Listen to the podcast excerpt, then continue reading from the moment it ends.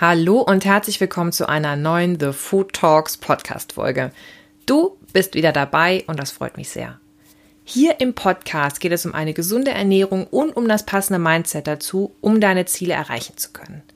Und heute geht es um ein Thema, mit dem bestimmt fast jeder schon mal Kontakt hatte und das jetzt nicht ganz so gut zu einer gesunden Ernährung passt. Allerdings kennt es halt eben fast jeder und deswegen möchte ich es auch nicht totschweigen, sondern eben auch mal zur Sprache bringen. Denn es geht um Alkohol, ums Betrinken und um den Kater danach. Alkohol trinken ist schon seit Jahrhunderten in der Mitte der Gesellschaft angekommen, weil er eben vergessen lässt und weil er auch richtig lustig machen kann. Allerdings ist der Morgen nach diesem rauschenden Fest meist gar nicht mehr so lustig. Und da wundert es wohl auch kaum, dass es ein Sprichwort gibt, das eine Anleitung zum richtigen Trinken bietet, um diesen lästigen Kater am nächsten Tag zu vertreiben oder dass er eben auch nicht ganz so schlimm ist.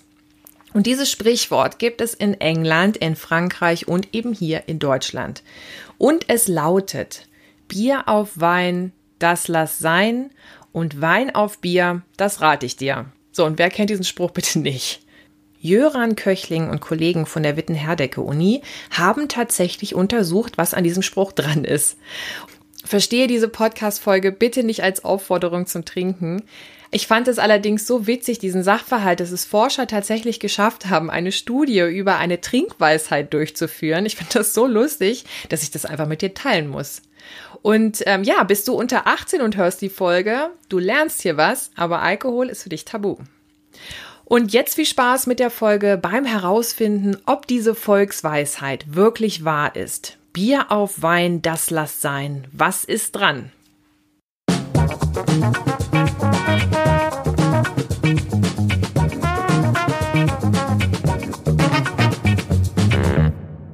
So, starten wir mit dem Thema Durcheinander trinken und dem Kater danach.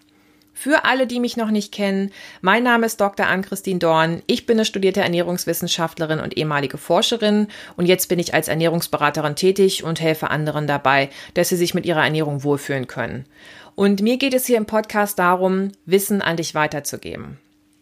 Und da Alkohol auch fast immer zur Sprache kommt in meinen Beratungen und das auch irgendwie eine Art Wissenschaft für sich ist, ist es für mich ein wichtiges Thema, was definitiv nicht verschwiegen werden sollte, sondern was ich offen kommunizieren möchte. Wie kommt es nun, dass Forscher es geschafft haben, ihre wertvolle Zeit mit dem Thema Alkohol trinken und dem Kater danach aufbringen zu dürfen? Weil jeder weiß doch, dass Alkohol nicht gesund ist. Alkohol ist ein Zellgift und wir bestehen nun mal aus Zellen. Ne? Somit können Leberschäden entstehen und zwar wirklich schwerwiegende Leberschäden. Deine Darmbakterien freuen sich überhaupt nicht über viel Alkohol, weil du tötest sie damit ab. Deine Haut kann fahl werden und so weiter und so weiter und so weiter. Also die Schäden von Alkohol, da kommt einiges zusammen. So, und warum sich jetzt die Forscher damit beschäftigen durften, ist, weil viele Menschen nicht nur am Wochenende trinken und dann am nächsten Tag zu Hause auf dem Sofa auskatern und irgendwie auch keinen damit stören, sondern weil sie unter der Woche trinken und am nächsten Tag zur Arbeit gehen. Das verringert die Arbeitsleistung. Fehler passieren viel schneller. Die Person kann auch irgendwie beim nächsten Tag, am nächsten Tag bei der Arbeit einschlafen. Es können Autounfälle passieren, weil einer noch halb dicht ist oder eben total unaufmerksam. Sprich, es gibt sozioökonomische Nachteile. Und jetzt stell dir mal eine Krankenschwester vor, die noch nicht wieder ganz beisammen ist und die dir ein Medikament falsch dosiert oder ein Apotheker, der das Medikament falsch rausgibt oder ein Gabelstaplerfahrer, der seinen Kollegen anfährt oder sogar ein Bäcker, der Zucker mit Salz verwechselt. Also Alkohol verursacht hohe Kosten für das Gesundheitssystem. Ne? Einmal, weil es eben körperliche Schäden bei der Person hervorrufen kann, die häufig trinkt. Und das muss eben therapiert werden. Und andersrum, weil oftmals das Umfeld darunter leiden muss, wenn jemand sehr stark trinkt und die dann psychisch betreut werden müssen. Und das hat ausgereicht, um eine Studie zu rechtfertigen, ob man nun wirklich einen nicht so schlimmen Kater hat, wenn man Wein auf Bier trinkt. Also mit Bier am Abend anfängt und mit Wein aufhört. Für alle, die noch nie einen Kater hatten, hier mal ein paar Symptome von einem Kater. Dehydrierung, du bekommst also einen heftigen Nachdurst, Kopfschmerzen, Müdigkeit, Schwindel, Schwäche, Mattheit, kein Appetit, Magenschmerzen, Übelkeit und Erbrechen und Herzrasen. Das sind Symptome, auf die wirklich keiner Lust hat Und dennoch wird weiterhin feuchtfröhlich ein Drink nach dem nächsten gekippt, weil Alkohol wirkt enthemmend, kann richtig lustig und mutig machen, der lässt dich dumme Dinge tun, der lässt dich dumme Dinge sagen, zum Beispiel der Ex-Texten, oder ähm, ja, kann aber auch für die besten Stories sorgen. Und um eben diese Dinge zu erleben, wird weiter getrunken und auch irgendwie versucht, mit allen Mitteln den Kater so gering wie möglich zu halten. Und deswegen gibt es die Volksregel zum Trinken, Bier auf Wein, das lass sein. Sprich, trink nicht durcheinander. Um der Sache auf den Grund zu gehen, haben Köchling und Kollegen 90 Menschen in drei Gruppen eingeteilt. Die Studie, die ich dir jetzt erzähle, verlinke ich dir auch wieder in der Podcast-Beschreibung, kannst du nochmal nachlesen. So, die haben jetzt also drei Versuchsgruppen gebildet und ähm, keiner der Teilnehmer durfte vor dem Versuch eine Woche lang irgendwas Alkoholisches trinken. So, Gruppe 1. Die haben angefangen, Bier zu trinken bis zu einem Atemalkoholwert von 0,5 Promille. Die mussten also pusten und danach Wein trinken. Und äh, bei Gruppe 2 war es genau umgekehrt. Also die haben erst Wein getrunken bis zu diesem ähm, Alkohol, Atemalkoholwert und dann haben sie zu Bier gewechselt. Und Gruppe 3 hat entweder den ganzen Abend nur Bier oder den ganzen Abend nur Wein getrunken. Das durften sich die Leute da selber aussuchen. Und am nächsten Tag mussten die Teilnehmer dieser Studie einen Kater-Fragebogen ausfüllen. Also wie schlecht geht es dir auf einer Skala von eins bis zehn? Und jetzt überleg dir mal, dass du möglicherweise mit einem Kater da morgens liegst und dir geht's richtig schlecht und dann musst du auch noch auf einem Blatt Papier notieren, wie schlecht es dir gerade geht. Also ich finde es zum Schießen. Naja, aber bevor die Studie vorbei war, wurden die Gruppen nochmal getauscht, um auch wirklich sicher zu gehen, dass alles richtig läuft, dass jetzt keine persönlichen Belange da irgendwie mit reingespielt haben. Das heißt, Gruppe 1, ähm, die mussten nach sieben Tagen wieder trinken, also alle Gruppen, aber Gruppe 1, die haben ja erst bei dem ersten Trinkabend ja mit Bier angefangen und dann mit Wein geendet. Die mussten das jetzt für Runde 2 tauschen. Das heißt, die haben zuerst Wein getrunken bis zu dieser Promillegrenze und danach ging es weiter mit Bier. Gruppe 2 hatte beim ersten Mal ähm, eben mit Wein angefangen und dann mit Bier und jetzt haben sie zuerst Bier und dann Wein getrunken. Und Gruppe 3, die durften sich am ersten Abend aussuchen, ob sie nur Bier oder nur Wein den ganzen Abend trinken. Und wenn sie beispielsweise nur Wein getrunken haben, mussten sie diesen Abend nur Bier trinken. Und umgekehrt. Und nach beiden Trinkdurchläufen, also beiden Abenden, haben die Teilnehmer auch jeweils auf ihre Körpergröße und Körpermasse zugeschnittene Wassermengen zu trinken bekommen, damit sie eben nicht dehydrieren. Was kam jetzt dabei raus? Der Kater am nächsten Morgen war bei allen drei Gruppen gleich schlimm. Egal, ob jemand mit Wein startete und dann Bier trank oder erst Bier trank und dann Wein oder nur Wein oder nur Bier, ganz egal, es ging allen gleich schlecht. Interessant war nur, da haben sie nämlich noch was extra rausgefunden, dass Frauen generell einen schlimmeren Kater hatten als die Männer. Also die haben die, dieser Skala 1 bis 10, ihre Katerintensität haben sie als stärker wahrgenommen als die Männer. Und dass sich ähm, mehr Teilnehmer aus Gruppe 3 übergeben mussten als aus den anderen Gruppen. Und Gruppe 3 war die Gruppe, wo man den ganzen Abend entweder nur Bier oder nur Wein getrunken hat. Weil in den anderen beiden Gruppen, da wurde er getauscht. Finde ich wirklich spannend. Das heißt, die Volksweisheit, Bier auf Wein, das lass sein und Wein auf Bier, das rate ich dir, hat demnach keinen Effekt auf die Katerintensität. Aber woher kommt denn jetzt dieser Spruch? Welcher möchte gern Trinkerprofi hat sich denn da verewigen wollen? Der Spruch kommt wohl aus dem Mittelalter und auch damals war Bier schon kostengünstiger als Wein. Und hat man also aus Geldmangel von teuren von teuren Wein auf billiges Bier gewechselt, ist man im Ansehen herabgestiegen.